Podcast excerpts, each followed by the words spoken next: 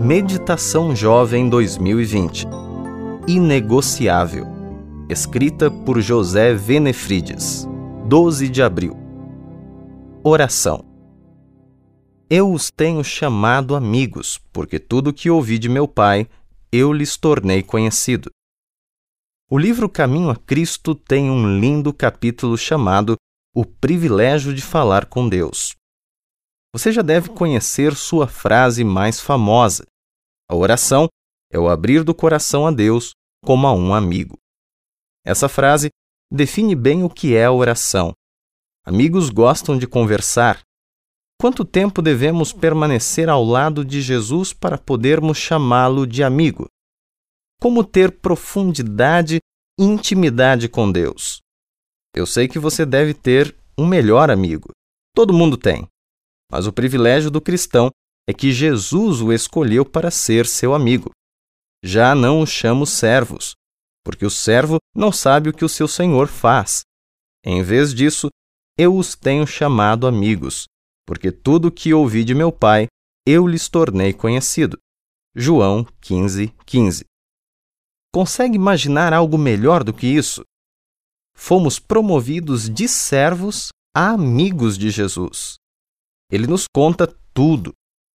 Os verdadeiros amigos não têm segredos entre si. Tenho bons amigos, mas meu melhor amigo chama-se Walter.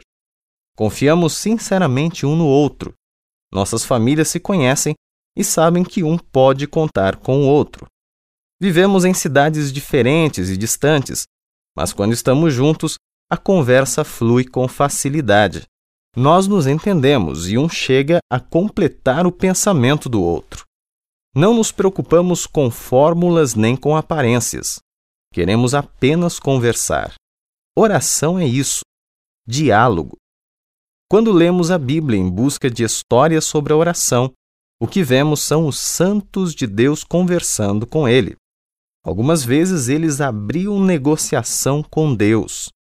Pense em Abraão, recebendo o Senhor naquela manhã junto a um carvalho. Lembre-se de Moisés na sarça ardente, em Gideão, provando o Senhor com um chumaço de algodão. Na Bíblia, a oração é uma simples conversa com Deus. Clemente de Alexandria, um dos pais da igreja, disse que orar é manter-se na companhia de Deus. Portanto, passe algum tempo hoje refletindo sobre sua amizade com Jesus. Você sente que essa amizade está crescendo ou ainda é uma relação superficial? Faça da oração sua conversa diária com Jesus. Seja amigo dele.